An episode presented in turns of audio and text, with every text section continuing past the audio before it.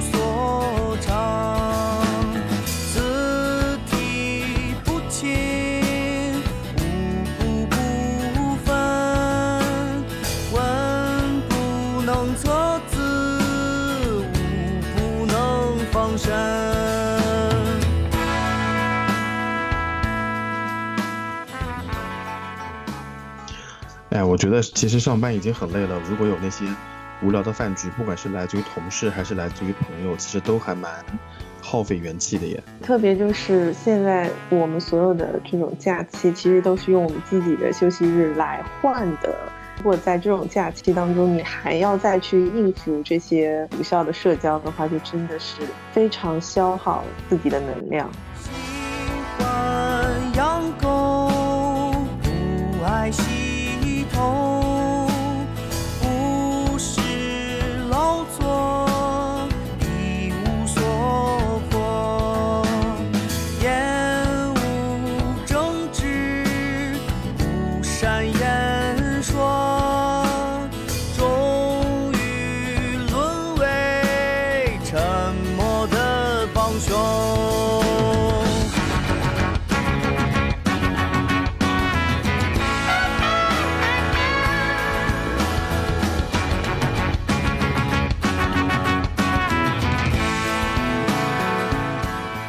关键是一开始大家的口径和说法都是一样的，就说哎呀，好久没有见啦，我们聚一聚呀，或者说在联络联络感情啊。在他发出这个邀约的那一瞬间，其实我是很想拒绝的，但是确实真的有三四个月没有见面了，或者真的有好久没有见了，那我想其实也不要断了这个人际关系，不如我们就见一面聊一聊，吃吃饭嘛。我想反正就是吃吃饭嘛，但坏就坏在这个吃吃饭上面，每次吃完这种。无聊的饭局，我都非常非常后悔。我我当时的想法就是，要是有再一次选择的机会，我宁愿在家里玩乐高，我都不去吃这顿饭。哎，那如果说这个人下次又隔了很久再约你的时候，你会怎么办呢？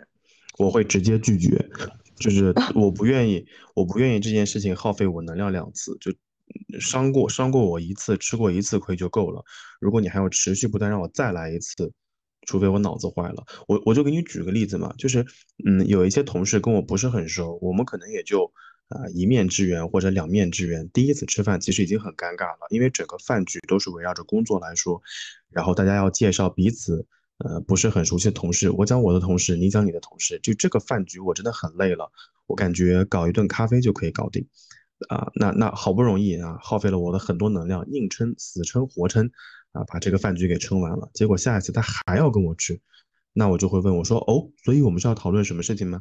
啊，是有什么工作要聊吗？啊，如果这样的话，我们在楼下星巴克喝一杯吧。啊，我说那个最近晚上我减肥，我不吃饭了。所以后来哦，我拒绝这种类似的饭局，我一般都这么说，就是哎呀，晚上要减肥哦，晚上要上一节课啊，至于什么课你管我呢？啊，健身课、普拉提，反正我随便说，没人知道。哦，我妈来北京了，陪我妈玩呢，就就直接拒绝。所以一般情况下就是我我还是会很善意的去去接受一次这种邀约，然后体会到这种实在让我很崩溃的状态之后，第二次就是没有任何机会了啊！我我是这样处理的。那会不会有这种人，就是他很不识相，然后他再约你，再约你，就他每次来北京他都约你，然后你可能拒绝两三次之后，他就会，嗯，比如说你们同事当中还有第三个同事，他可能就会当着那个同事的面来约你，然后打趣到说：“你看我每次都约不到他，我约了他好多次，会有这种情况吗？”这种现象经常发生呀，就是我的同事也好，朋友也好，包括从。呃，工作当中产生的朋友也好，他们知道约我吃饭是一件比较困难的事情，尤其是我不太喜欢的人，或者我曾经拒绝过的人啊，我还要再约上他就已经很困难了。所以即使他们会拉群说，哎呀，我们再吃一次，一般我都是不去啊，我就会问，我我就会用一样的，啊，一样的理由或者一样的借口啊，或者说这次要不然你们吃吧，啊，下一次我来组织，那我来组织，which means 就是等我心情好的时候，等我愿意的时候，等我。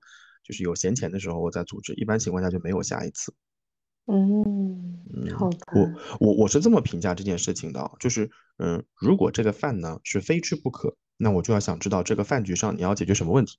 比如说我举个例子啊，就是小宝啊、菲比、我、芋头，我们四个人吃饭。假设这个饭局呢，我们四个人都不是很熟啊。假设这个饭局呢是为了拉拢感情，那我就想我就想知道这个感情到底有多么的值钱，以至于我们要换一顿四五百块钱的饭来吃。那如果这顿饭局呢，需要帮菲比的孩子解决一个，这个比如说菲比小朋友小柠檬啊，假设要解决他的什么上学问题，那我就想知道，比如说要解决他害怕大眼睛的问题，哎，就就类似这样的问题，然后呢，我就想知道说吃饭能不能解决，比如说啊，就是送送礼能不能把这个事儿搞定。啊，如果不行，一定要吃吃这个饭。行，那这顿饭我一定吃，出于朋友的道义，对吧？我会帮你帮这个忙，但是我会在这个饭桌上极力的推进这件事情啊，我就会说这个小小柠檬很不容易呀，就诸如此类，把这个事儿给推完。如果说这个饭局没有任何意义，没有任何工作价值，就是为了吃顿饭啊，叙叙旧，我觉得大可不必。可能微信群多发点内容喽，朋友圈多点点赞喽就可以了。所以我可能会衡量或者权衡。这个饭局，嗯，会给我带来什么，以及需要我付出多少的能量？因为我在之前的节目里面，其实我们聊过的，就是我如果参加某些无聊的社交，耗费我的精力过多，我我要恢复元气，需要花很长很长时间的。因为你不要看上去我我平时比较乐观，然后又是外向式，其实我是个蛮内向的人，就是我我很享受独处的时间和空间。嗯，一旦需要我投入投身到那种社交场合的时候，其实我是很难受的。所以，老板经常去组的一些饭局，即使跟工作无关，我能不去也不去。我我在之前的节目里面聊过这件事情，我觉得确确确实从某种程度上耽误了我，就是不能说耽误吧，就是耗费了我很多能量啊。这是这是我刚刚举的例子嘛？哦，所以如果说老板是中间人，然后有有有牵线搭桥，需要一些就是本嗯本身约不到你的人，然后还来约你的话，你也一样会拒绝哦。嗯，就假设你前期已经跟这个人吃过一次饭了。嗯，如果说实在推不掉，我会去，但是我一定会提前走。只有三个人，怎么提前走？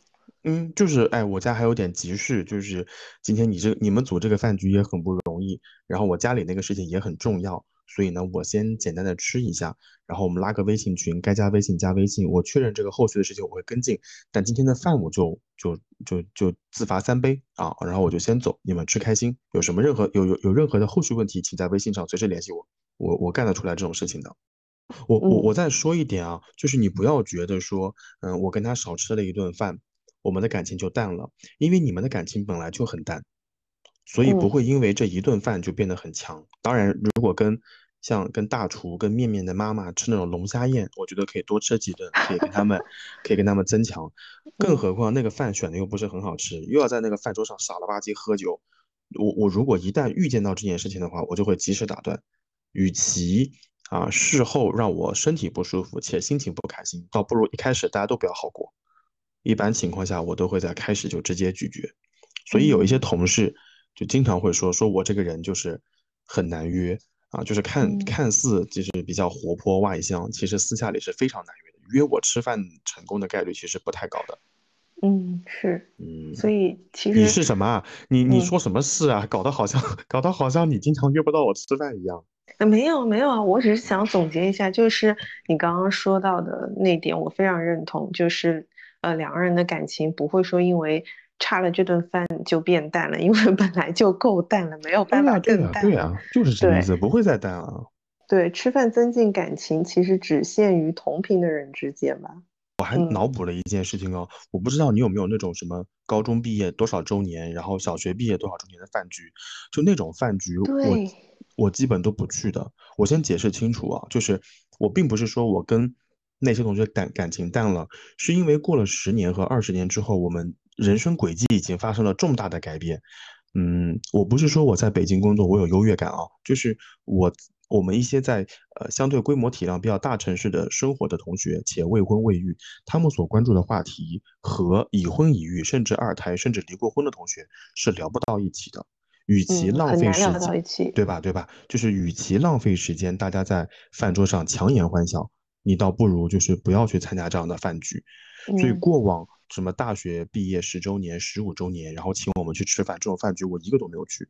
一来那个时候可能是口罩期间问题管得比较严格一点，二来就是我觉得我们没有什么好聊的，因为在大学毕业之后跟我微信上还保持联系的，就我们的本科同学就两到三个，啊，真真的就是两三个人，而且还不是那种，比如说啊加了微信平时不说话的，是加了微信平时说话，就是家人还知道彼此存在且愿意进一步保持联系下去的，就两到三个人。所以我觉得我没有必要为了那两三个人，我还得从北京飞回南京吃一顿饭，然后冒着这个健康宝弹窗的风险，怎么怎么样？我觉得就没有意义了。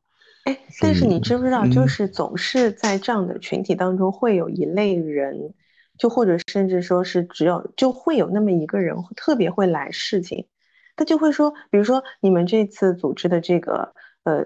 同学聚会，他是有老师也在的，然后那位老师可能当时就是对你们跟呃跟同学之间的感情也特别特别好，然后就会有一个人在当中说啊你不来吗？某某老师也在耶，他当年很喜欢你，你不来的话他会很伤心的，就是会道德绑架你，那你怎么办？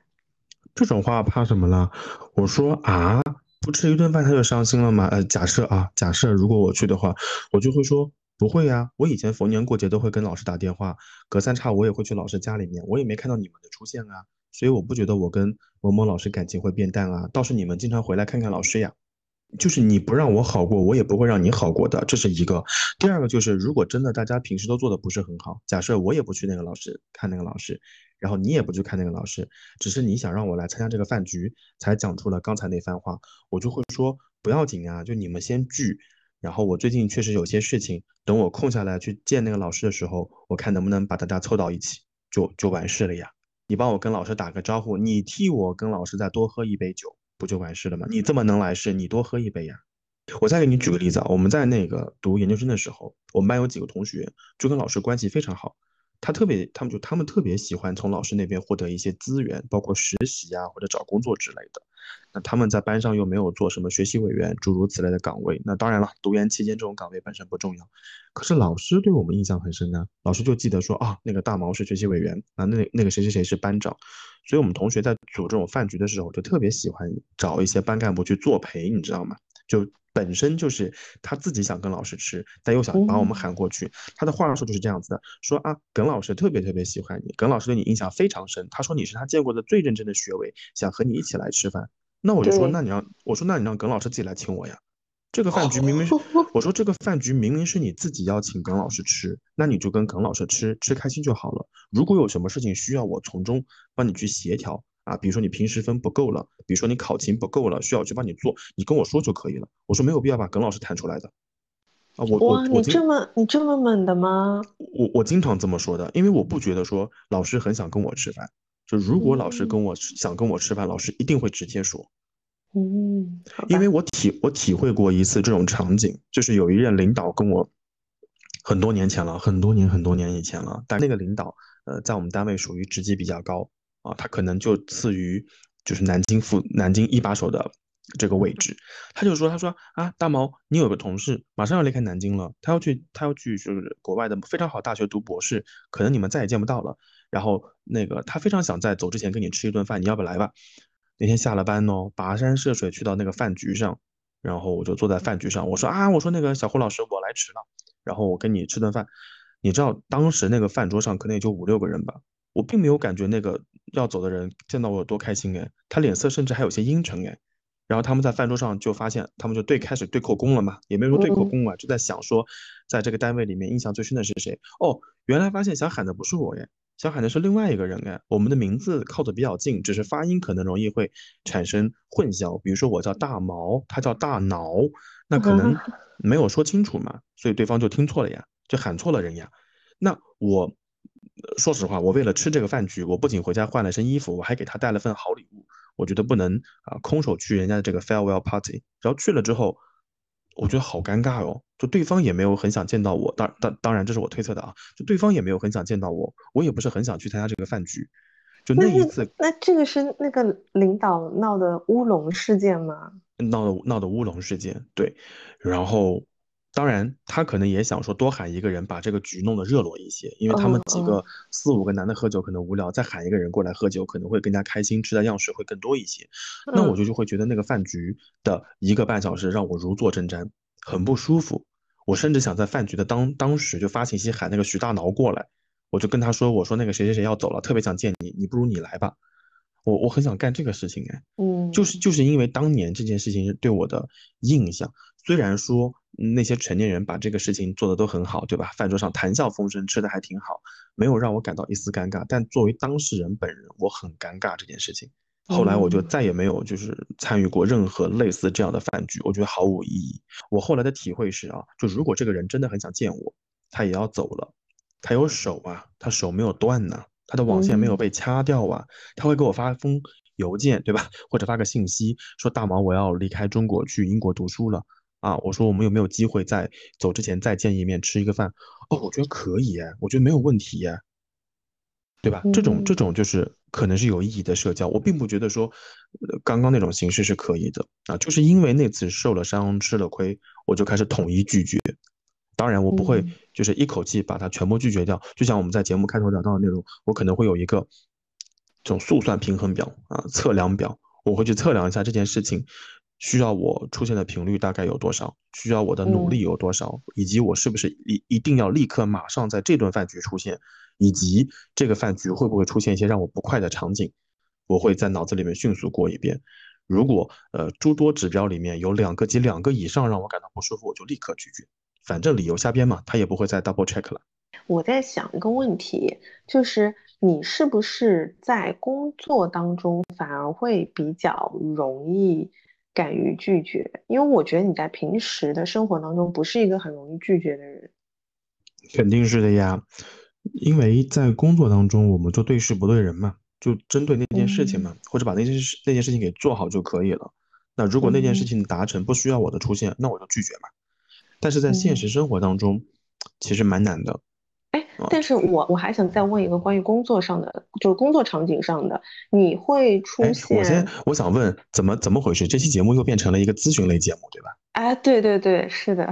啊，等于这期又是我一个人寡讲，你不说话是吗？没有没有，我的故事不在后面嘛。啊，好，那你说嘛。嗯，就是关于工作上，我还想问你，有出现过就是？领导要你陪同吃饭的情况吗？就是其实，比如说领导要谈一个项目，但这个项目其实它促不促成，呃，跟你其实没有太大关系。然后包括领导他所要请客吃饭的人，他所要维系的这这这个呃客户关系也跟你没什么关系。但是呢，嗯，你可能曾经帮他处理过这个项目上的一些东西，然后他就会说，哎，那个人你也认识，就一起来吧。这种情况。有遇到过吗？你是怎么看待这件事情的？你你会觉得这是你工作的一部分吗？我觉得是的呀。坦率的来说，我还是蛮乐意去的，尤其是是吗？尤尤其是跨部门，嗯，跨行业，嗯，曾经拜托过我、委托过我做一些事情的，我真的还蛮想借助这些大佬再认识一些新的人的。啊，我是出我是出于这样的目的。我举个例子啊，比如说我跟你并不在同样的。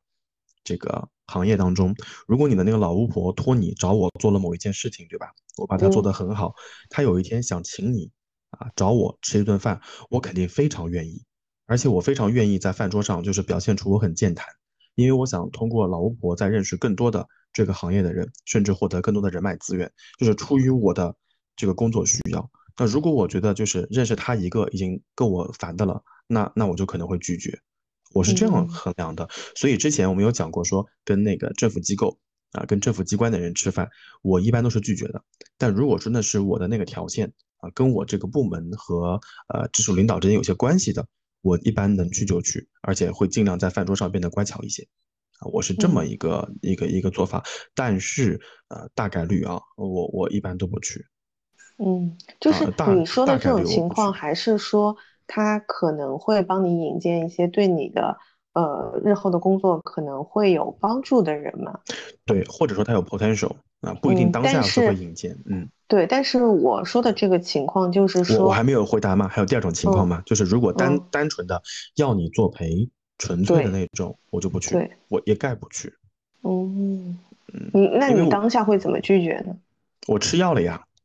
那不是就不，呃，不一定是喝酒啊，就可能只是吃饭因为我。遇到，因为因为我遇到的情况一般都是要喝酒的。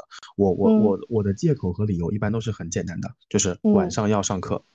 你别管我什么课啊，不管是普拉提、瑜伽还是热玛吉，我就是我晚上就是要上课。热玛吉是什么课？我我瞎说的，我瞎说的，就是我晚上要上课啊，或者是或者是我很早之前就约了一个什么东西，今天晚上要干嘛啊？或者是房产中介要来我们家测量什么东西啊？就是找一个无法推脱的理由，就你你总不能说啊，我约了别人。那约了别人，他就会说你下次再约嘛。你一定要说一个就是无法推脱的东西，就比如说房产中介今天一定要来我们家，呃，拍什么照片，怎么怎么样，约好了下班以后，然后但有可能是中午呢。周五啊，哦，那我就会说中午，中午，中午啊。午饭呢？Oh no！你知道经常会出现这种情况，就是我跟你讲啊，你你先说。他前一天没有跟你说，你已经知道了。他比如说在明天的中午有跟这个客户约一顿饭，然后到了那天的十一点钟，假设说他约他约的是十二点哦，十一点他突然跟你说，哎，那个今天我要跟 Jackie 吃饭，Jackie 你也认识的吧？你一起来吧。哎，不好意思啊，老板，我今天中午约了个医生哎，我现在立刻马上就要去，十十二点就要到医院了，要不然我们改天吧。嗯。我们单位是这样子的啊，就是只要你跑得足够快，老板就追不上你，这是一个。所以，我我是很讨厌那种到了饭点还在座位上磨磨唧唧不走的人。那你肯定要被老板逮到的呀。如果老板有些饭局带上你，不是很正常吗？这是这是一种。第二种就是，如果你真的跑得很慢，被老板逮到了，我就会找事情的呀。比如说，我今天中午约了医，我我大概率都找医生，因为医生是无法拒绝的。也你你如果说我今天中午约了谁谁谁谁谁谁吃饭。那老板说下次再约嘛，你跟我先去嘛，反正这是工作要要约嘛。我一般都会把医院抬出来。我说约了医生，但是医院的话不是中午也是休息的时间吗？哎呀，没所谓的呀，我会这么说的呀。我一般都是这样子，我说我早上找医生拍了个片子，然后呢，医生叫我我我我也没有时间在那边听医生说，医生让我中午十一点半到十二点之间去医院找他，然后我只能这个时候去，所以老板我要赶紧立刻马上打车走了，不好意思啊，然后我就走了。好的，那也仅限于你们老板早上也不管你在干嘛吧？我就坐在老板边上，哎，哎，他知道我早上来上班啦。你可以说你你在上班之前拍的呀，医院嘛不是很早开门了吗？或者说之前就跟医生联系过了。就我的意思就是啊，就是如果他真的让你作陪，你如果能找一些不可推脱的理由，那是最好啊。如果说真的推脱不了，你就去嘛，大不了早点走嘛。没有办法早点走，因为你要买单。哎，我想知道你你早点走为什么还要买单啊？他他规定这这这顿饭你要买吗？嗯，这就是不成文的规定。哦，那我觉得就是你你太守规定了呀。就是我我一直感觉就是你你在公司当中还是树立的比较好的人设，或者说你就是一个很 peace 的员工。我我觉得是企业还是企业文化的还是企业文化是吗？都是这样的。对我已经属于比较老油条的了，我下面的小朋友会更加乖一点。对，我知道。而且这种情况相当高频，以至于你不能每次都说医院之类的，你懂吗？你非常之高频，可能一个星期就会有这么一次这种太头疼了。那那我觉得就是跑的要足够快，到了饭点或者饭点之前就要谈起。真的很难，因为你十一点钟还没有到下班时间，你也谈不起来。他并不是说是在下班那个点跟你说的呀。哎，他是发微信跟你说，还是当面跟没你说？有，他就是直接就当着所有人的面，哦么哦么哦么，嗯，就非常随意的嗯说了一句，啊，Jacky 你也认识的，他今天来了，一会儿跟他一起嗯吃个饭吧。哎，不好意思啊，我嗯有事哎，一会儿我也约好了，下次吧。这种话不能说吗？偶尔可以吧，嗯，但长久不是长久之计啊。你先学，你先学会拒绝嘛。你先连续拒嗯绝他三次，他就知道你这个人不太好约了。你每次都能约到，那他当当然自然下次还约你了。哦，但他不会这么想。嗯，那我嗯感觉就是你你老板人的问题。你看我老板就是这样子的，他就是属于呃吃饭都默认不带我的，他知道我大概率要拒绝的，以及我嗯在很多场合都拒绝过他，所以后来吃饭的他就统一默认不带我。那如果那顿饭啊特别好，人到了特别齐，餐馆还特别高级，大家推荐的比较多，他就会在所有人都去了之后，默默问我一句，说大毛我们要去这个地方吃饭，你要不然也来看两眼？嗯啊，我我然后我就会问问 有谁要去吃，然后饭桌上有没有什么饭搭子跟我同时出现，会不会搞太晚，我就会评估一下。啊，竟然还有选择的权利，啊，是啊，我觉得你们还是一个嗯偏国企的企业，性质还是偏我国企，们就是国企大哥，对吧？上面的国旗。上面的老头儿老太婆还是有比较大的发言权的。是是是，就很愁人呐、当然，这个是在我们刚刚讲的是在工作场合，你必须要去应对或者说处理的一些无效的社交。那刚刚还讲到，就是如果说是在生活当中，可能就更加难以拒绝一点，对吧？所以你在生活当中会比较困难，就是开口的时候。之前我们不是想录一期节目嘛，就是要拒绝别人嘛。我们不是说嗯我们两个人都挺挺菜鸡的，都是属于拒绝的初学者。我后来发现，一旦你拒绝惯了，其实其实还挺挺蛮，就是还蛮方便的。其实我在生活当中算是比较能拒绝的人，因为我因为我觉得你只要在生活当中，你能够看清楚哪些人他不值得你去交往，然后你也不在乎他怎么看待你，怎么去在背后说你的话，嗯，就早拒绝早自由嘛，对吧？但我现在比较苦恼的还是帮帮家属拒绝这件事情，嗯。你可以先说你的部分。是这样的，就是帮家属拒绝，我还没有经验啊。但一般情况下，如果我有家属的话，我一般不会干涉呀。不会干涉的后果就是，对，我本来也是想说不用干涉，但是问嗯题是这嗯个这个事情它会影响到家属的身体啊。嗯嗯如果说是喝酒的话，对不对？嗯，对对对。哎，那我想问你们，你们不能抬理由吗？比如说在备孕，抬了，也不行吗？天那天抬了，还要喝？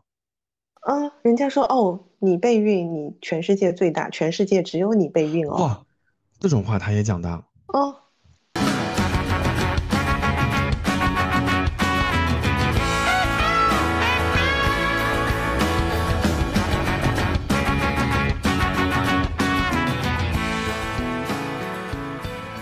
哦，那那如果但他是凡其实跟有讲道理的人，你就没有必要要苦恼这件事了，对不对？那我跟你说，他他如果这么不要脸，把这种话都说完了，那当天他就别想好过，就是一定我我会跟他喝个鱼死网破，我会跟他讲清楚，我一定会跟他讲清楚，我说这话是你讲的啊，我先跟你讲清楚，民法典是规定的，如果在在在这个现场里面喝死掉任何一个人，你是要负责任的，因为你参与了劝酒劝酒的全部过程，如果你确认 OK 的话，我反正豁出去了，老子陪你来吧，我跟你说，昨天的场景不就是这样吗？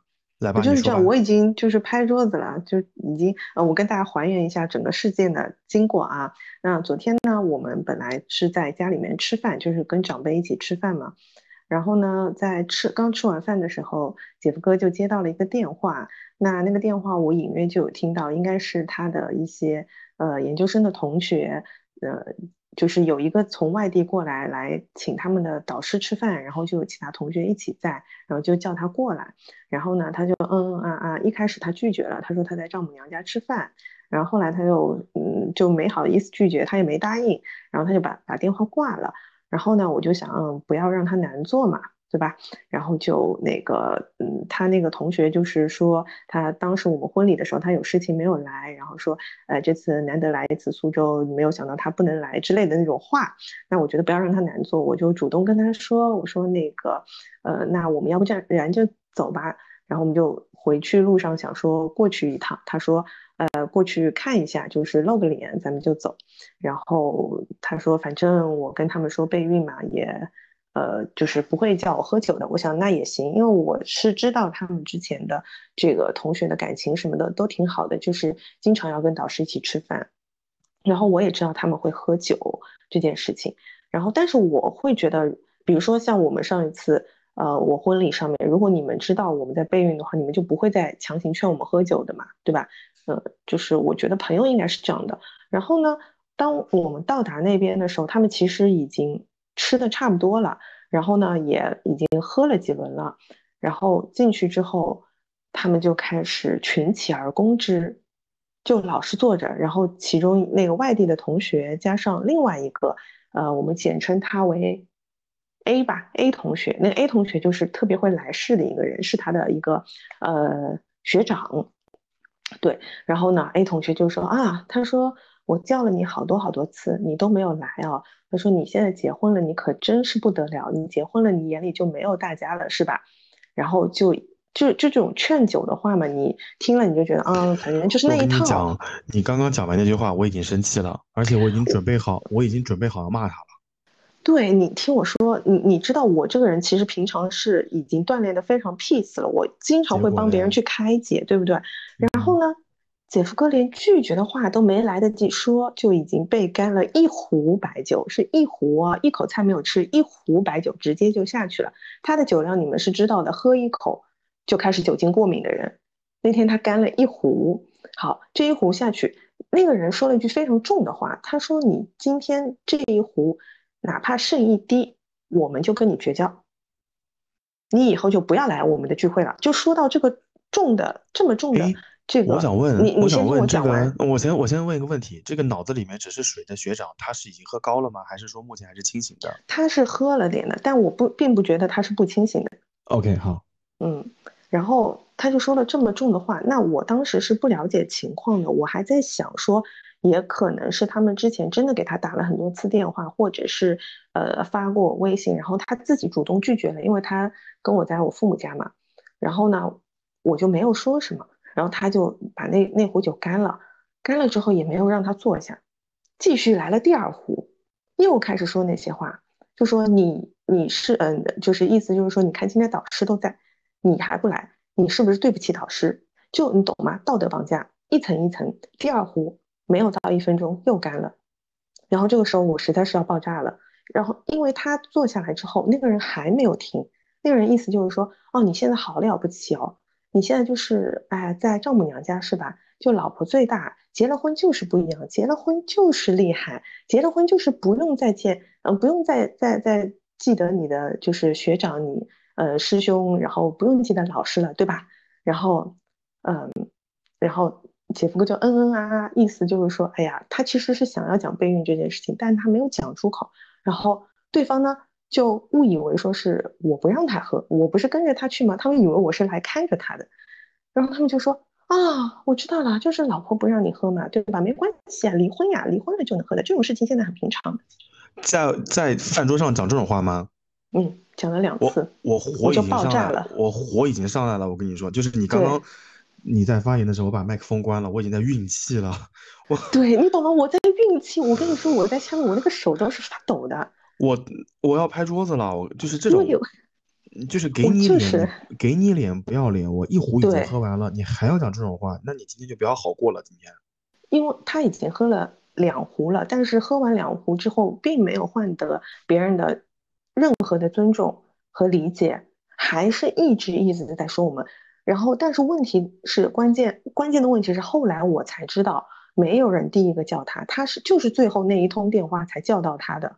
然后叫到电话，我们就过去了。场面上说的那些话，我觉得这不是一个真正关心你的兄长能够说出来的话吧，对吧？你不就是逮着一个人灌酒吗？然后我当时的想法就是说，你既然已经说到这个份上了，你要喝，那我就跟你喝。但问题就是，当我已经拍案而起，拿起我拿了，我还不是拿的那个白酒杯哦，我是拿的那种喝茶的那种，就是塑料杯，那种玻璃杯。然后 我准备去倒那个酒的时候，我被姐夫哥按下了，我真的是气到爆炸，你知道吗？然后后来姐夫哥，呃，就把那个人拉出去了，然后他的他的那个其他的同学就又把我也拉走了，然后反正我后来就很生气，我当时的想法跟你是一样的，我就觉得好，你要喝，我就觉得就是这种人不值得你尊重，而且他欠收拾，我就要一次性把他收拾到位。我当时就觉得，我就豁出去了，我就今天我也不备孕，我就今天跟你喝，我就你要道德绑架我，我也要道德绑架你，我就要跟你说，好，我现在不，我我们不备孕了，我不生小孩了，但是我以后不生小孩，或者我生不出小孩，你要负责任的，就是因为今天你叫我们喝酒，你能负责？你现在说你敢负责，我就喝，你你说不说？那谁不会嘛，对不对？但我后来就被他拉走了呀。哎，拉走了，拉走了，去去外面，就是有人在做你们思想工作，是吗？对，对。然后那个人也很搞笑，就是就是那位外地来的同学，他把我拉住了，你知道吗？然后他就在那边跟我，反正胡言乱语，我也不知道他在说什么。然后期间呢，就是姐夫哥和他的那位师兄还会路过我们，对吧？然后路过的时候，我就听到那个师兄不停不停在。高声的重复一句话，就是从今天开始，我以后再也不会叫你，我们以后就是不认识。然后我听我听到的时候，因为他是嗓门很大，我觉得他就是讲给我听的。然后我就在那边 隔岸跟他互吼，我就说不认识就不认识啊，谁要认识你这种垃圾呀？然后反正他们都就被我被我搞得挺那个的。我觉得，哎，我现在可能就是在他们眼里就是一个一个悍妇吧。但我觉得 我没有觉得是悍妇呀，我觉得是那个人真的很不懂规矩啊。我觉得那个人他应该就是平常在生活当中是没有什么存在感的，然后他只能在这种场合借着导师的名义就是为就是狐假虎威。他因为他说不说就是把导师给搬出来了，我感觉有点就是人来疯发酒疯了，你知道吗？对对，而且就是他很奇葩的一点，你知道吗？就是。他每一次这种酒局都会带着他女儿。我跟你讲，我进那个房间的时候，那个房间里面全是烟味。然后他带着他女儿，已经两次了，因为我我目前已经见过他两次。我就想，你这是什么家教啊？你让你的女儿看到你每次都喝的烂醉如泥的这个样子，我都不知道这个人到底是怎么想。你你没有就他女儿在场这件事情展开吗？我没来得及，我就被按下去了。我当时就是直接起来拿了一个杯子，准备开始倒酒。我就说你要喝可以啊，我说我陪你喝。今天我们把这边所有的白酒都喝光吧。我就说了这句话就被按住了，你懂吗？但那个人当时肯定是惊呆了，他没有想到在这种场合会有人敢敢跟他就是敢怼他嘛，因为他应该是在里面辈分最高的一位一位师兄了。对，然后当时他是你要发病，我绝对不会让你有不发病的机会，就你要发病，我奉陪到底。对，你要发疯，我比你更疯，我们看看谁疯过谁嘛，对吧？然后他当时已经在拿着那个壶在倒第三罐了，就是第三壶了。倒到一半的时候，我站起来了，然后我说了那些话之后，他就惊呆了，他就在那边僵持了很久很久，就一直那个动作定在那边。哎，我跟你讲，我以前也遇到过这种场景，当时我只是。观众，我并没有参与那个酒局，也是有某人迟到了。但是这个饭局最开始是没有邀请这个人的，这个人也带了家属过来。嗯，我觉得先发制人是对的。就那个人到了酒桌现场，第一件事情就是，你们谁也别说话，我先自罚三杯，就咣咣咣把三杯喝完了。喝完之后，第二句话就是，最近我要在备孕。我再说一遍，我在备孕，所以刚刚的三杯酒是我的极限，大家聊聊天就好，不用再为难我了。就这样，嗯，因为我们当时是没有想到会这样。你没有想到会这样，你看到进了门之后，你看到他们已经就是烂醉如泥或者醉醺醺的话，就不用跟他客气啦，就直接先把话语权拿在自己手上，你知道吗？嗯嗯。但就当时是没有想过要喝酒的，因为他的同学喊他去的时候是说你不喝也没关系。嗯，我遇到过，有些时候工作场场景里面也有这种饭局。就是，呃，约之前说好了不喝酒，到了那个现场之后，就把你架上去了，就把你架上去了。我才不跟你客气呢，我包里面常备解酒药，就那种日本、日本还有德国的这种，先黄色的那个对，小包装当场当场先喝两，先先干两粒，干完两粒之后，谁闹得最凶，我就先搞死你，就搞死加引号啊，就是你刚刚闹得最凶，对不对？我们先来，我先把你弄弄下去再说。嗯，然后大家发现我在那个酒桌上喝的比较多且比较凶的时候。大家知道这个就不能再喝了，就再喝下去，最后就会出事情了。呃，大家就大家就会及时按住，然后按住之后，我就会说，我说以后这个饭局呢，能不要喊我就不要喊我。一来呢，我喝酒比较冲；二来呢，我喝醉了也比较难收拾。我说我在北京也没有什么亲人啊，我就说到这边。嗯，啊，我弄弄弄过一两次，大家就害怕了。嗯，对我其我的目的其实就是说我干脆一次性让你害怕，就你以后不敢来找我喝酒。嗯，对吧？而且我就是想要让他们知道的是，你们要叫，因为以后这种饭局还是免不了的，因为他们是有这个习俗，就是呃，过过年逢年过节都是要请导师吃饭的。嗯，哎，我有个问题啊，我我我想到了一件事情啊，能破局啊，嗯，能不能你们自己动先动手请导师吃饭的？就比如说你们小两口，对，问题就是有一些关系比较好的。先请老师吃饭的问题就是每一次某一个人请了之后，那些人都会出现，你懂吗？就是大家会可能就有的时候是同学，有的时候是老师，会觉得说，哎呀，那个都是同门的师兄嘛，就一起来，大家都认识。哦，那因为我们的工作属性已经发生了变化，同时也希望把家人给带上，时间凑不齐，就是没有办法，我只能我只能单独请老师去。嗯嗯，我觉得是这样姐夫哥做不到。我觉得是这样子的，就是老是请你，老是不去呢，肯定也不对。然后，但是这种活动去了呢，又不又又不高兴，喝完之后身体也不好。那我觉得不如，与其这样，倒不如早点下手。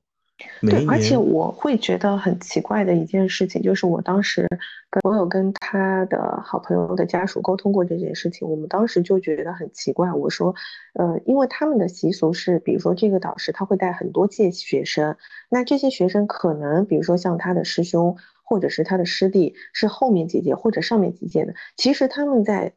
学生时代是完全没有任何交集的，以及在后面，我也问他，我说那这个师兄他作为一个师兄，一直称兄道弟的师兄，他到底对你的工作或者生活有没有任何的照顾？他说没有，他说我完全都是靠自己。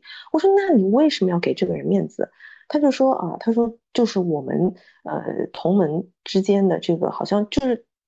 一直都是这个样子的，也是一个约定俗成的东西。然后他说，经常就是会，呃，吃饭的时候就会有，呃，隔很多届的这个师兄或者是师弟来，其实他们都是不认识的，但是就还是照样一起吃饭，一起喝酒，称兄道弟的。然后我后来就，呃，觉得很纳闷，我说，那既然是这样，那这个导师他带了那么多的那那么多届的学生，为什么每一次吃饭都只有那几个人来呢？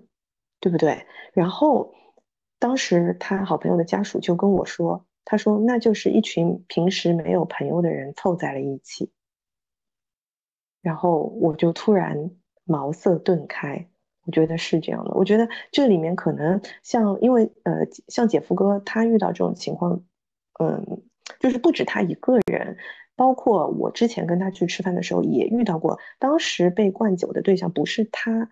嗯但是就是有那么几个人可能每一个局他们都会找一个这样子的一个老实人来来来灌酒你知道吗？然后我就觉得他们可能这几个人就是要在这种局上面找存在感和优越感。借酒愁不太能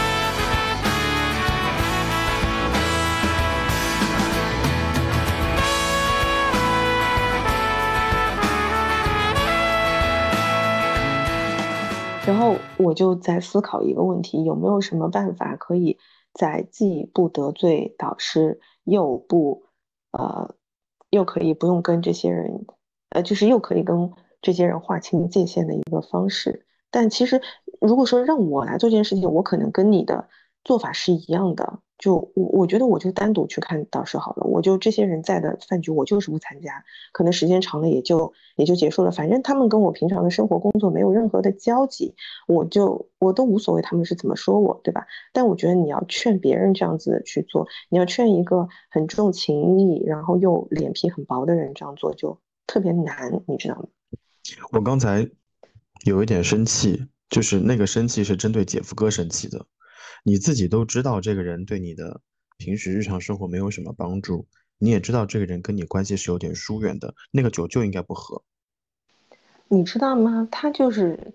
觉得就是当时他跟我说，一开始他们给他发微信是中午的时候发的，说就是他师弟来这边了，然后还在问他说以前他们去的那个饭店在哪里，然后他以为他们就是同学聚会，然后他就没有去。后来晚上给他打电话的时候是说老师也在，所以他其实完全就是冲着老师去的。然后我就觉得就正中人家下怀。那我跟你说，那也是要发挥主动权的，就是到场就应该说，哎呀，都怪那个某某某。中午才给我发消息，我才知道你们有这个饭局。你们要是中午不问，我都不知道有这个饭局。来来来，某某某，我跟你先喝一杯。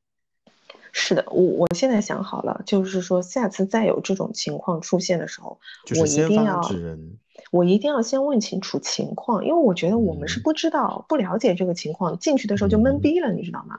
嗯嗯，对我我觉得你说的对，就是我要先问清楚情况，然后我要先找准那个人，就进去我就先发制人。嗯，就不要跟他客气，把他喝趴了，不能说喝趴了吧？我们也要文明的有酒桌文化，就是先让他感到恐惧，震慑，以此震慑住酒桌上余下的那些人，我觉得会比较重要。其实有的时候喝酒讲的套路就是一个气势。嗯，而且我甚至会把老师架起来，我就会说今天呃大家都在，老师也在，我们难得跟老师见个面，大家不要把酒喝得醉醺醺的，老师一会儿可能还要跟大家聊聊天，大家都要保持一个清醒的状态。我我我一定会把老师嫁出去的。嗯，你知道，就是比较难的问题，就是我跟他们是不熟的，他们会觉得我是一个外人，就很多话我没有资格去讲。无所谓呀，那我也是新婚燕尔呀，我刚刚结婚呀，我也知道这个老师德高望重啊，我爱人的导师也算我半个再生父母，我怎么样也要过来看一下呀，是不是？你们的兄，你们师兄师弟的这个聚会，你们喝你们的，但怎么样我也要来拜见一下。也不能说拜见，就见一下我我我爱人的老师吧，至少也是由于老师的存在，会让我的爱人变得如此优秀。先把老师架上去啊，嗯，老老师架在那个高位，老师尴尬了，那这个局就喝不下去了呀。哎，是我跟你讲，就是昨天的情景情景，其实就是他们把老师架上去了，就搞得我们很尴尬，就好像我们不喝就是不尊重老师了。嗯，我知道，这这招是对的。我我得把这期反复 反复听一下。根本问题来了呀，老师喝吗？你你们不喝的饭局，关键问题就是多，关键就是老师也好这一口，你知道这是最难的。你让我快速想一想啊，我有没有哪个特别爱喝、喝的比较多的老师？你让我想一想。哎呀，好像真的没有哎，我也没有遇到过这种情况。嗯，不是，所以昨天你知道我站起来说的那些话之后，他们全桌的人都惊呆了。他们肯定是从来没有想过会有这样子 的一天，会有这样的场景，嗯。然后后来回去的路上，呃，姐夫哥还给老师打了个电话，连声说对不起。对我刚刚就想说这件事情，就是在你们现场处理完这些，就是发生的这些事情之后，姐夫哥多少还是要给呃老师再解释解释的，不是说不喝，是因为确实在。这个老师是知道的。后来就是我讲完那句话之后，就是他们还在灌他第三壶的时候，我就说了一句：“我说你们不知道他在备，我们在备孕吗？”然后我说：“不是不让他喝，已经两壶下去了，不是两杯哦。”我说是两壶下去。我说你们经常跟他喝酒，也应该知道他酒精过敏，本来就不能多喝的，嗯，对吧？我已经说了这句话了。哎呀，我跟你说，真的，一上来呀。你们的这个主动权有点丢失，第一壶下去就该第一壶下去就该说了，你就应该说，你说，哎呀，这个呃，叉叉，你这一壶喝的已经够多的了，我来跟这些好兄弟们喝一喝，我从来没有见过面呢，你给我介绍介绍呀。然后接下来就补第二句，就是我本来是想这么做的，你知道吗？你 太晚了，就被他摁住了。你你不管在那个当下他摁不摁都是他的事情，你要立刻冲出去的。哦啊，就是主动权一定要握在我们手里。哎呀，就是各位师兄师姐，我介绍一下啊，我是这个叉叉的爱人，然后也也经常听到各位呃在。读书期间很照顾他，还有老师，呃，我们也是久久久闻大名，但是从来没有见过。那我们最近也在备孕，然后一一一时之间能见到大家也很不容易。刚刚叉叉已经喝完一壶酒了，他也酒精过敏，你们也知道的呀，也不能多喝，喝完了回去我一个人难，就是一个人还要再照顾他。那后面的两壶酒我就替他来喝，那也希望各位师兄师师弟这个多担待。来吧，别说话了，我们一起喝吧。我跟你说，这就是我昨天本来想说的台词啊，结果就是我说到一半就被摁了，就说你你要你别你别你别你别，然后就把我他也他也要保护你，嗯，他也要保护你，对他就是太实诚的要保护我。哎，所以我跟你说，再说回这种无聊的社交，你说这种局有意义吗？我觉得没有意义，没有啊，就是这些师兄师师兄师弟，我恨不得他们希望都喝趴在这个饭桌上，就是长长对呀。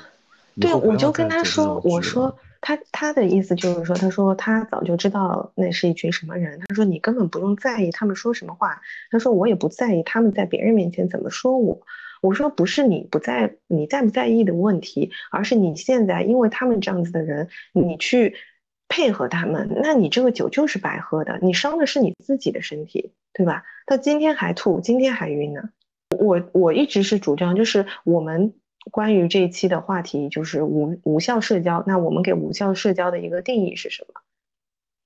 就是我我是觉得就是像这样子的人，就你跟他是在生活当中没有任何的交集，你跟他的观念也是不同的，这些人他是不值得你花任何的时间精力，甚至是损害你身体去维持表面的和平或者是体面，不值得，完全不值得。然后我就跟他说。对我跟他说，就是年纪越大，你越是知道你自己的时间精力的有限性，你更应该把它花加倍的去花到你真正应该去珍惜的那些朋友和家人身上。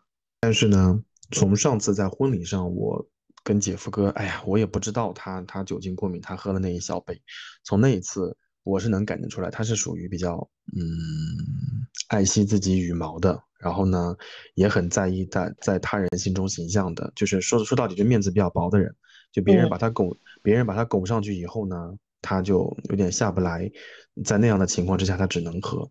嗯嗯，是的。哎，但但有难说啊，因为他他本身是这样的人，那嗯，但是他有一点比较好，就是嗯嗯。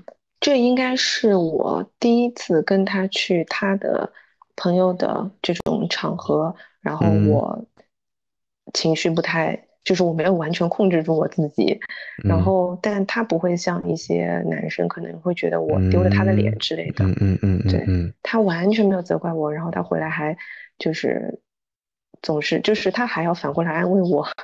跟我说，他说不不值得跟那样子的人生气啦，然后也知道我是因为太担心他了，对，嗯，所以啊，就是以后但凡这种类似的人发出邀约，就可以统一归成一类，就是 shit，就是不去了，这种局就没有必要。嗯嗯，我现在就想好了，因为他这种局应该是，嗯，短期之内应该是摆脱不了的，肯定接下来不久之后还会有第二次。哎，我不理解，我我还是不太理解，为什么摆脱不了啊？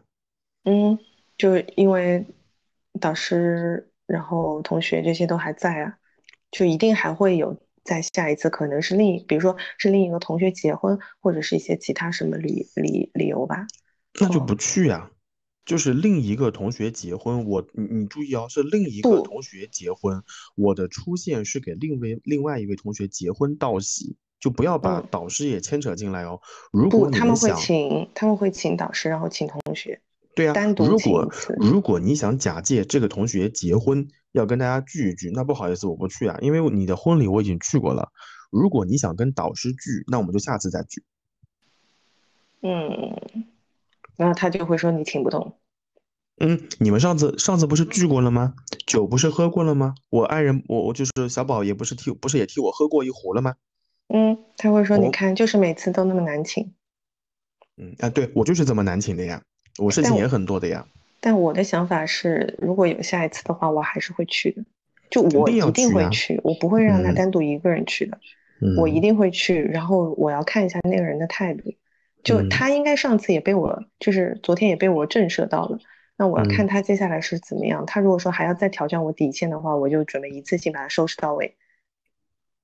哇，我我甚至有点想主动加入参与这个战争了，就是 就是你们下一次那个局，我下次 call 你，然后你提前来了，我说哎呀，再加一个位子嘛，有什么了不起？对啊，再加一个位子嘛，无所谓嘛，我差点也在苏州念书了嘛，对不对？都都是江苏的学生，怕什么呢？什么什么不认识，喝了再说。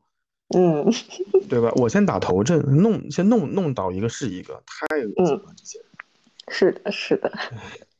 但但话说回来啊，我觉得还得看姐夫哥自己，他觉得这些情谊到底有多重要，以及呃断了这些情谊会不会影响他在行业里的继续发展和导师的关系。这个问题其实我们之前已经讨，昨天已经讨论过了，就是这些，就是这几个嗯师兄弟的。关系，你说，但凡真有什么情谊，能能做成这样吗？能说那么难听的话吗？对吧？所以，我他这一点他自己也是完全不在乎的，呃，但是其实主要还是比较碍于导师的面子吧，不想让导师觉得很尴尬。对，关于这件事情后续怎么处理的话，我准备再跟他沟通一下。就我觉得我们俩还是得要统一战线，对吧？不是我这边火箭都发射了，给我熄灭了。太好 笑了！你居然类比火箭发射，我真的是，就是真的是从座位上弹起来。我跟你讲，我这个人，你你也发现了，我这几年真的很 peace，我很久很久没有这么生气了。嗯，然后我觉得应该也吓到他们了吧？毕毕竟平常看上去是如此温柔的一个人。嗯嗯嗯，所以他们说不要惹到老实人，对吧？老实人发起火来都是很吓人的。嗯 嗯，哎，那我还是我还是刚刚那个问题啊，就是为什么老师会不高兴呢？如果这种无聊的饭局你没有去，为什么老师会不高兴呢？哎，就是会说一些话，我觉得让老师也会很尴尬了。就有这个人，他现在已经没有老师了。你听我说，尴尬的是说话的这个人和老师。我跟老师并不尴尬，因为逢年过节，我确实会给老师发信息，以及我也会单独跟老师吃饭。只是说群体性聚会我没有出现，我对老师的尊重和情谊一直是在的呀。嗯，但老师也会觉得，哎呀，就大家都是同门的，你就别那个什么嘛。嗯，其实那天，其实昨天后来后来我进去之后，是我们是有马上再给老师敬茶嘛，嗯，就是解释一下，就是说不好意思什么。然后老师其实也挺好的，老师就也在那边数落那个人，就是呃，然后也跟我们说，他说，哎，都理解，都理解。他说大家呃，可能有些人就是一开始不知道你们备孕之类的，嗯，就老师还挺好的，嗯，行吧，那这是这是昨天的。你知道，就说到这个事情，你知道那那些人就是呃，那个里面有几个人特别特别坏，就是有一些人就是非蠢即坏。就有一个人，嗯，我不知道有没有跟你说过这件事情。他其实是有前科的。我在当时跟姐夫哥谈恋爱的时候，我就有所耳闻了。然后我真的见到那个人之后，真的啊，就世界上怎么会有这样的人？他们以前就你刚刚说的逢年过节去送礼，他们以前是会约了一起去的。姐夫哥就会买烟酒嘛，然后那个人就说：“哎呀，你拿的东西重不重？我来帮你拿吧。”结果就在他的手上，该不会他。到时候就跟老师说是他送的吧？嗯，但他没有说明，他就直接说：“哎，老师，这是给你的烟和酒。”然后姐夫哥的手就是空着的，尴尬吗？坏吗？哎，我跟你讲，如果是我的话，我绝不会让这个事儿发生的。我就会说：“哎，东西呢？你你帮我提的东西呢？”我就会直接把这个话给圆回来，绝对不会让。对，我一定会让老师知道这东西是我送的。是呀，不管是说明着还是暗着，都一定。我甚至可能在在事后还会跟老师发个信息，哎，我说某老师，上次我送的那个茶叶好喝吗？嗯，对对，是的。我还是觉得，我还是觉得姐夫哥人太好了。是，他应该当下后来就没有反驳，他是愣住了，你知道吗？因为那是第一次，他没有想到这个人是这样的，然后。后来他就嗯不跟那个人一起去送礼了，嗯，这一点他还是能够避免，而且他可以避免就是私下跟他们有任何的来往。平常他说也确实不会有什么来来往的。嗯嗯。哦，挺就是如果说找你不是喝酒就是叫你帮忙嘛。哎，我我听到这边我是觉得就是归根到底啊，就是把昨天这件事情我们再 round up 一下，我感觉就是一姐夫哥是个好人，就是碍于面子；二。他也在护着你，你呢？进而呢？进而呢？你就失去了对这件事情的掌控权和进攻权，对对吧？然后三就是在那个桌上呢，还是有一些明事理的人的，但由于那个傻叉他的这个权威在那个地方，或者他脑子里的对他的脑子里的水多了以后呢，场面有点失控。所以就会使得昨天这个事情就多多少少会有尴尬，对，多多少少会有一些尴尬。所以，嗯，严格意义上来说，它是一个嗯无效的社交，但我更想说，它是一个嗯有害的社交，有有害的社交，尴尬的社交，就把我架在那个上面，让我下不来了，甚至还把我的爱人搭进去了。是，所以我们除了要避免有效呃无效的社交之外，我们更要避免有害的社交。可以先从练习如何避免无效社交开始，进而去避免这些对自己身心有害的社交。哎，如何避免无效社交？那就先从学会拒绝开始。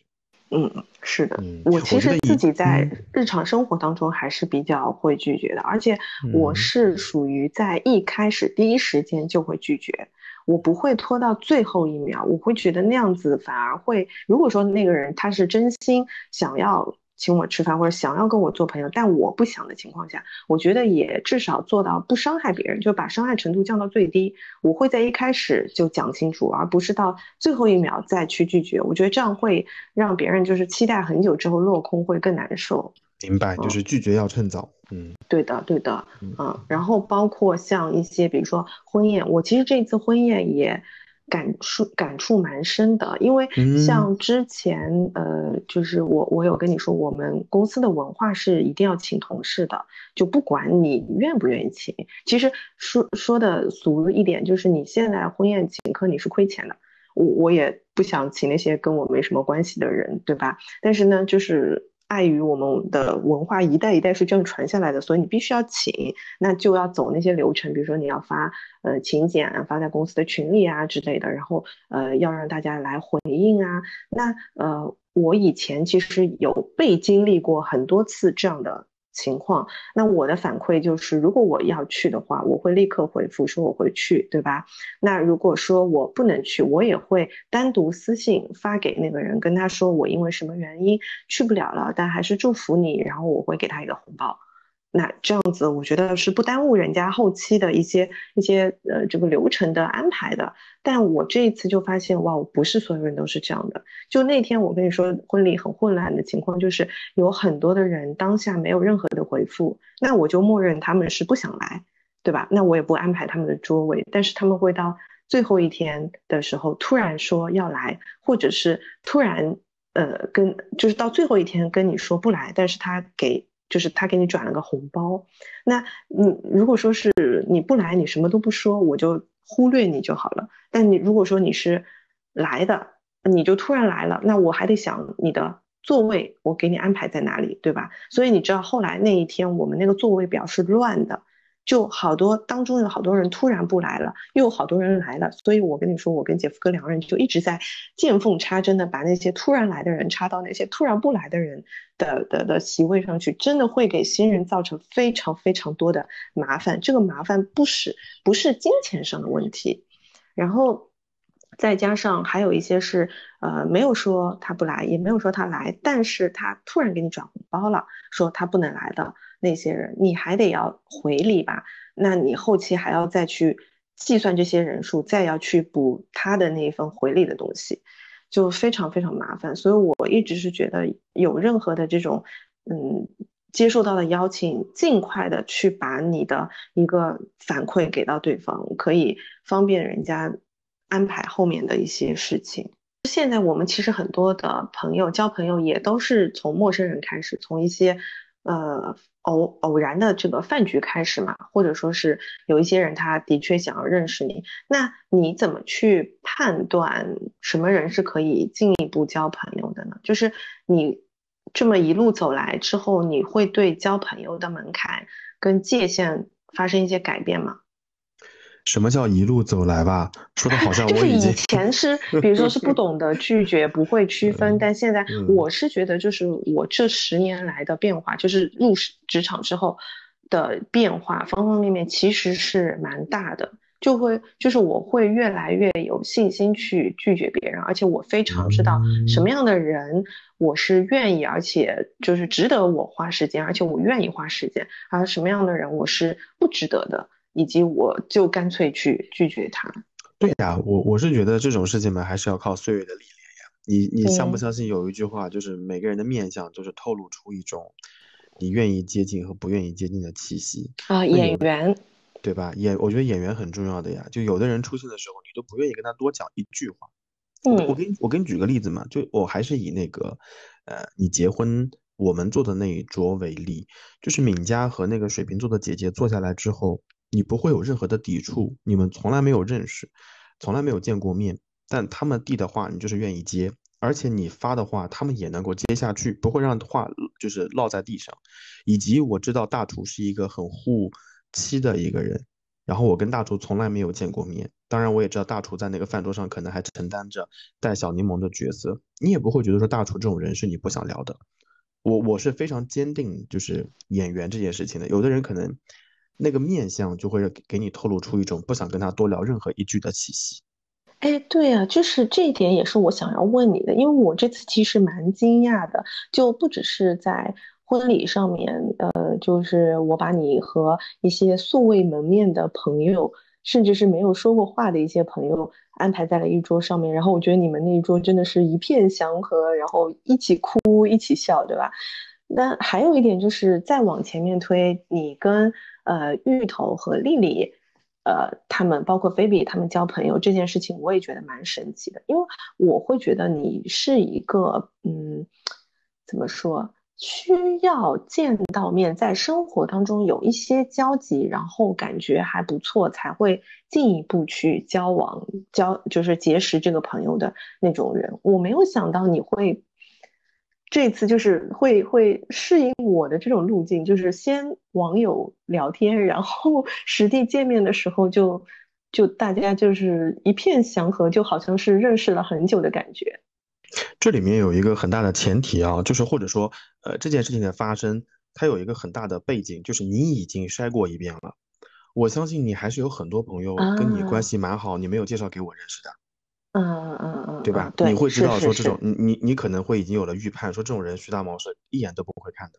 是那是是，那为什么丽丽，那，sorry，那为什么芋头你你愿意介绍给我们认识？那肯定是觉得有有话聊，同时你觉得她是一个有趣的姑娘。完了之后，可能嗯我们有共同的兴趣爱好，你觉得介绍给我认识是 OK 的。但是当你完全在引荐一个完全陌生新的人，且这个人跟我没有任何的呃交集的时候，你可能会有有一点犹豫的，你会极力嗯想让大家先促成见一面，看看是不是 OK，然后再再讨论后面的过程。所以是我我是觉得对我对那一桌所有的陌生人啊，当然就就是我的网友了，在现实生活的陌生人，我对他们的印象都是好的。我跟他们没有，嗯我跟他们没有聊过任何，就是线下没有见过任何面，但是我们在呃线上听过彼此的故事，知道他当时的一些事情，以及我内心已经有了对他有了一些主观的判定。我觉得这个人是可以聊的，这个人是可以再再进一步接触的，是在我的标准体系，在我的扣分标准当中属于评价比较高的那一圈那一类。你还记不记得你你的那个护士同学？嗯哼，你还记不记得我们共同那个卖药的同学？嗯嗯嗯啊，嗯就是那些人，就是属于我多说一句话都不愿意的人嗯啊。虽然我跟那个护士同学从来没有见过面，但是在过往的故事当中听了那么多遍，我应该确认见到他的第一面，我可能会有一些抵触的。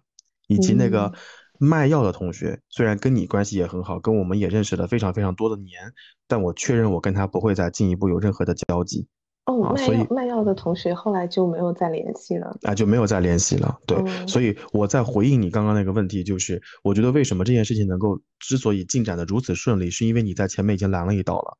如果你没有嗯拦一道，我举个不恰当的例子，你把我放到八号桌或者十一号桌，那那嗯天就可能变成了我疯狂蹲蹲蹲的一天，就没有 没有你那天也没，你没也没有少蹲蹲蹲的。啊，这这当然就是疯狂吃、疯狂炫、疯狂囤的一天啊。那我再说回到呃交朋友的一点，就是刚刚我们讲第一件事情就是相信眼缘，第二件事情就是话不投机三句多。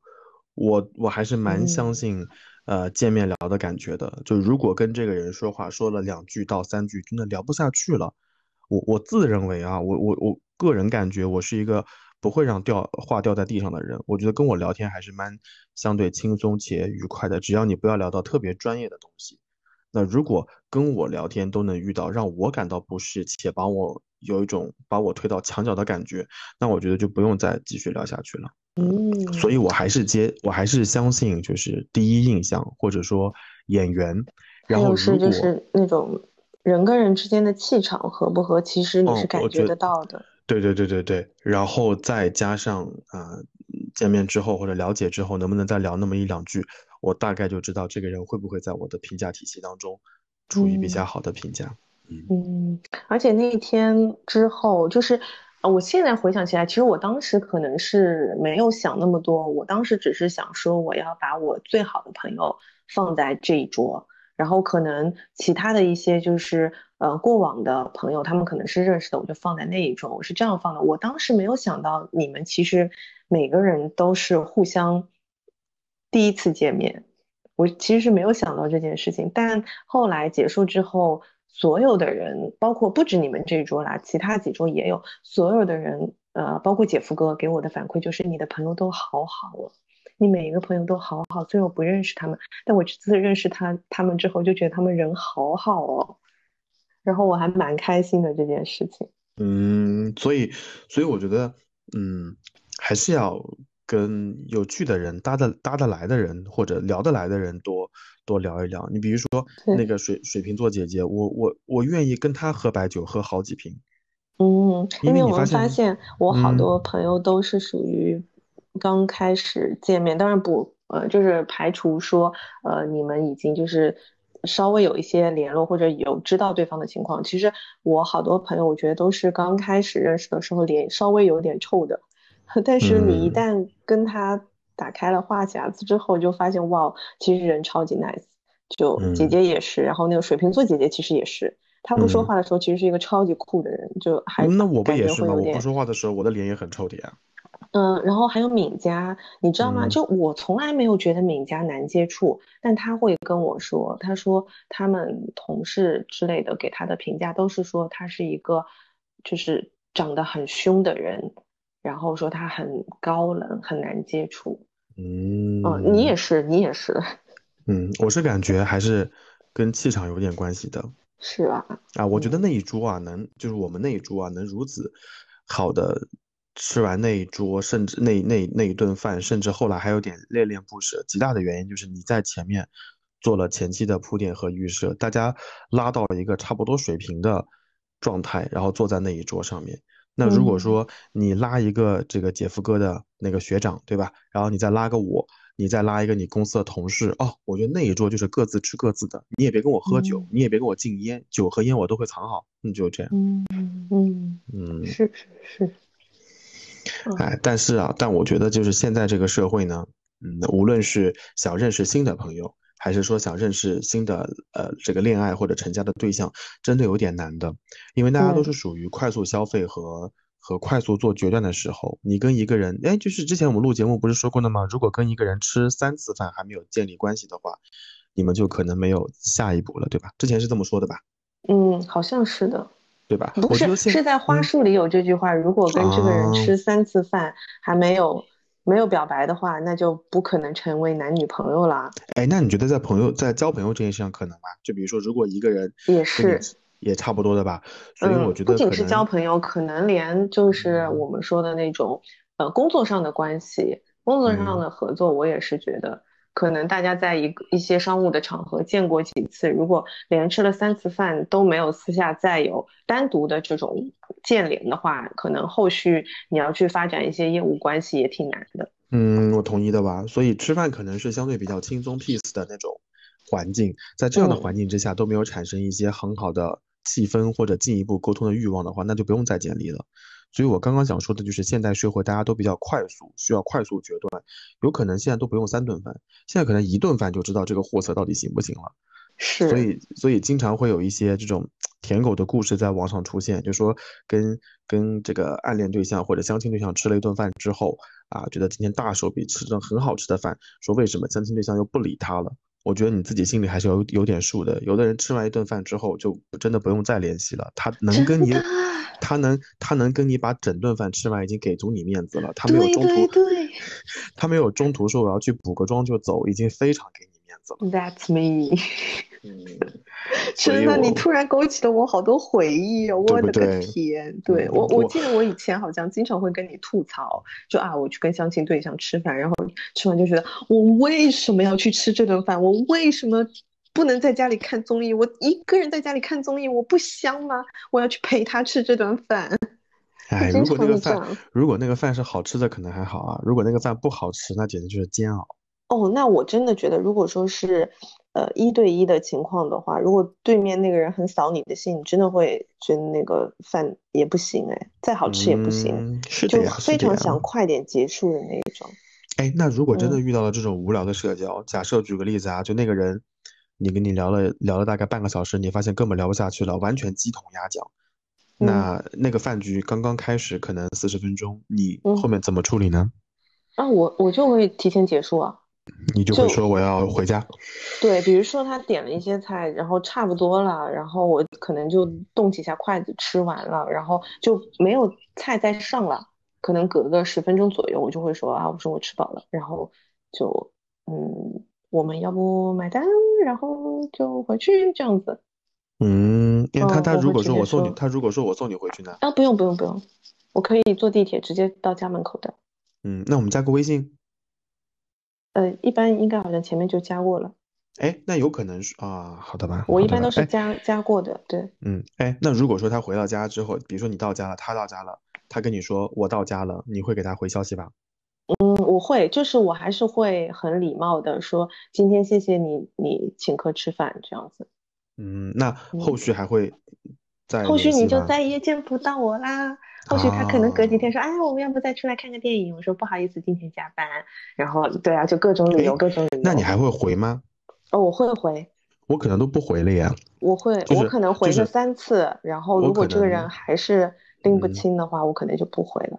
我可能不会当下回呀。就比如说，跟刚跟你刚你刚你刚刚的处理方式，就隔一段时间是吗？对，就比如说你早上十一点问我说，哎，那个今天有空吗？然后我们一起吃个晚饭之类的。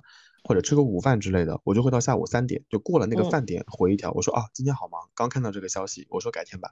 嗯，然后他就会说那下班有空这个一起再吃个饭聊个天吗？我就可能会等到晚上十点或者十一点说，我说哦刚忙完刚看到消息，不好意思啊，我都不会再说下一次了。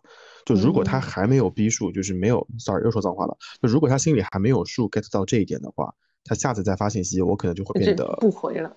啊不回，或者一天以后再回啊，就诸如此类的。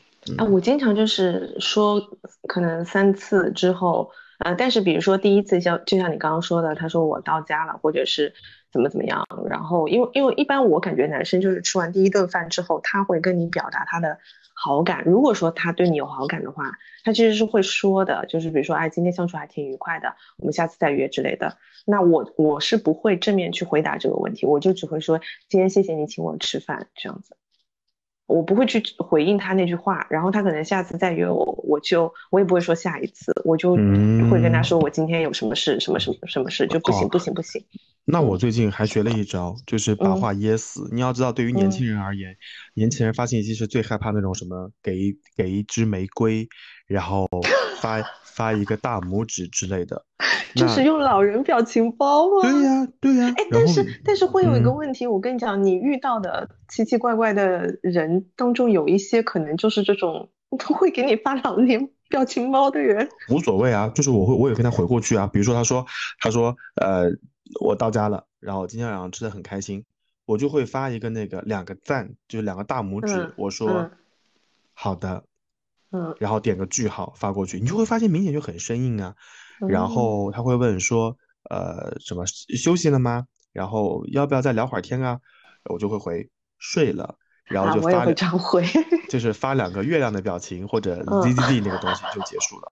然后他如果如果他想用魔法打败魔法，就比如他也回晚安发两个月亮，我就会发那种炫酷的艺术字，你知道吗？就是什么 夜晚留给，我就会把那个发出去啊，就是彻底结束聊天，就是就是告诉你这条路在老子这边走不通啊，就是不要不要企图用魔法打败魔法。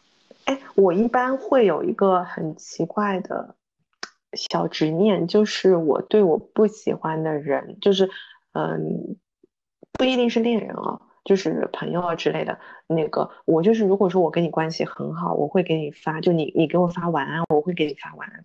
但是跟我不熟的，或者说我不喜欢的人，我是不会给他们发晚安这两个字的。我同意，我同意。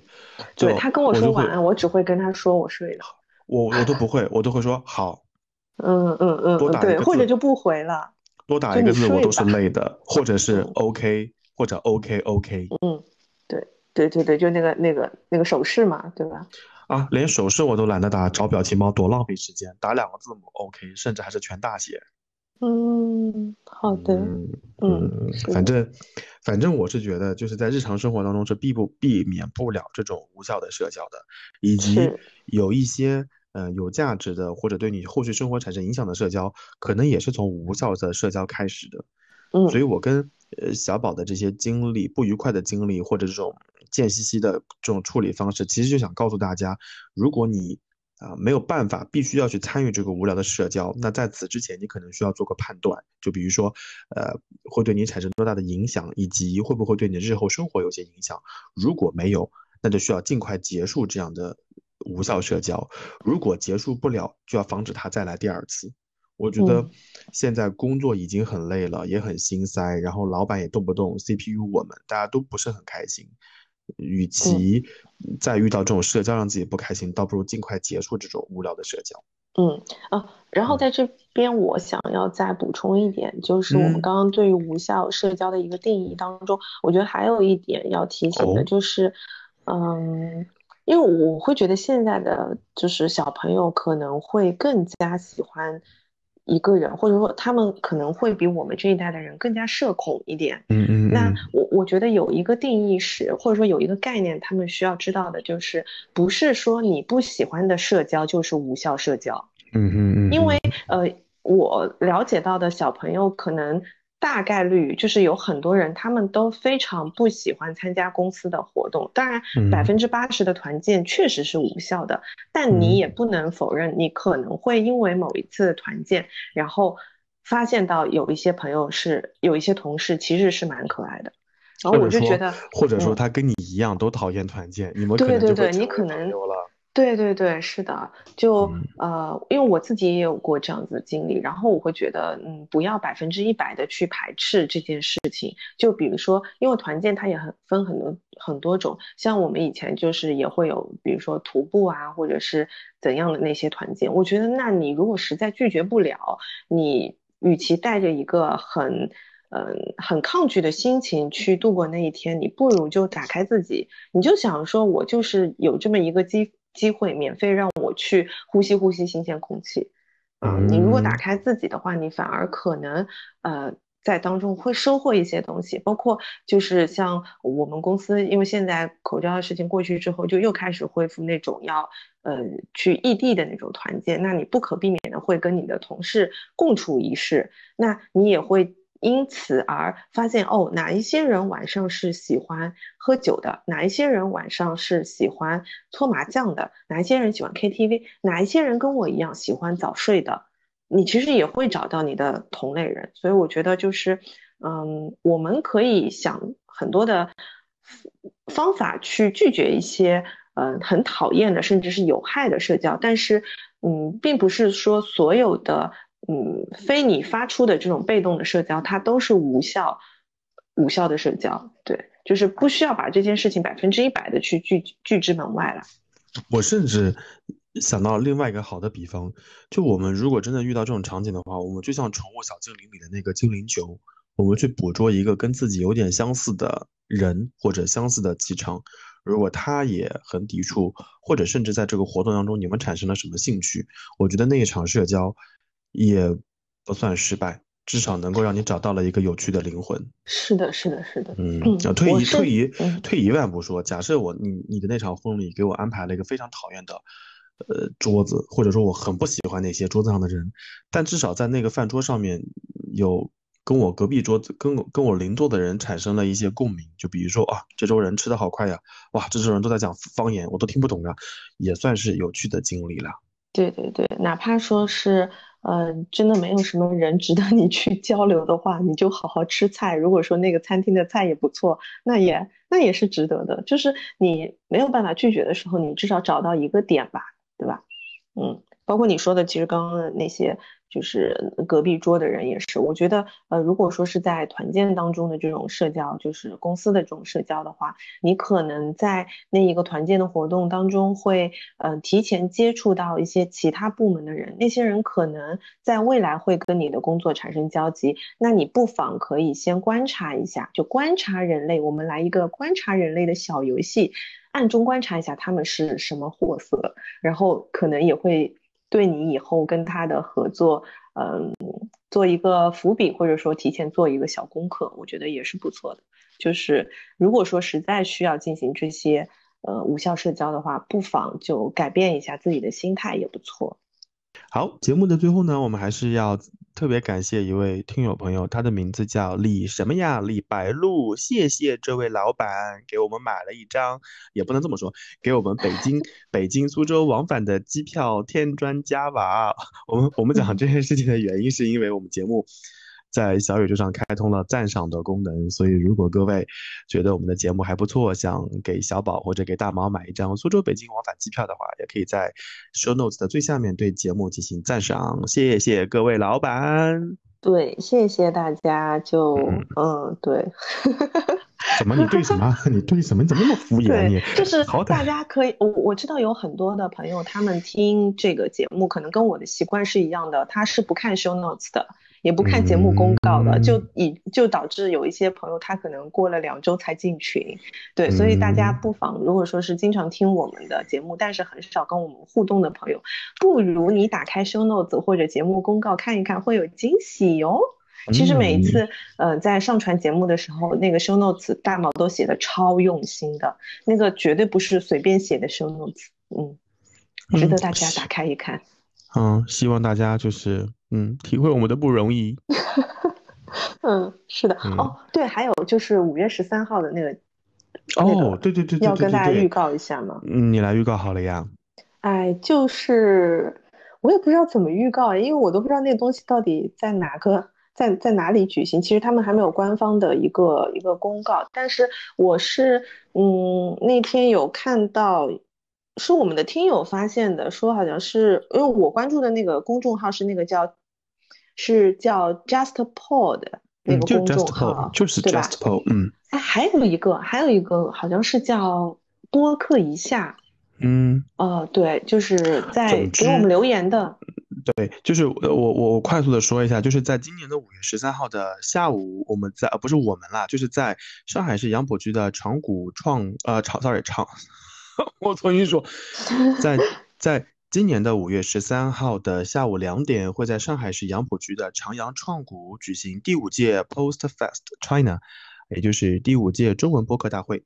然后在中文播客大会上面，小宝会出现。所以呢，就是啊，我在场外，我在场外，我在场外啊，我没有资格到场。场内对，场内有很多大咖，其实大家可以，哎，好像什么时候放票？好像就明天吧。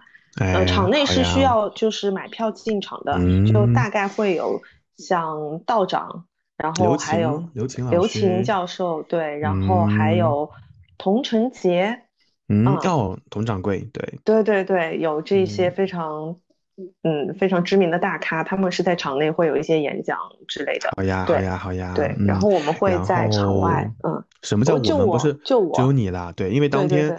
当天我在新加坡出差，所以所以小宝只能让小宝自己去了。那我们也特别期待大家能够在现场活捉小宝，活捉加引号。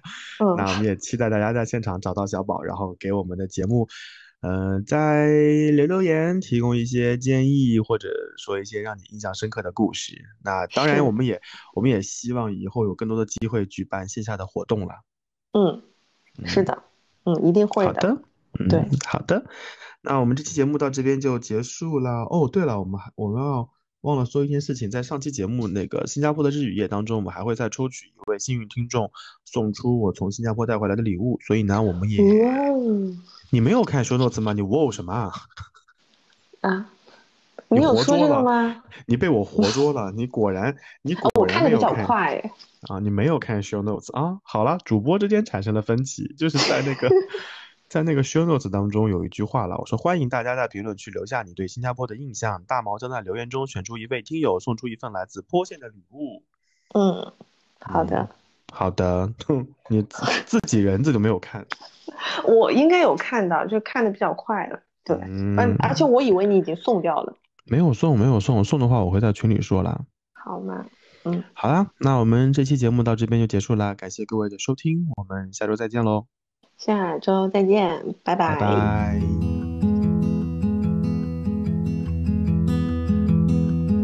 Hey Jude, don't make it bad.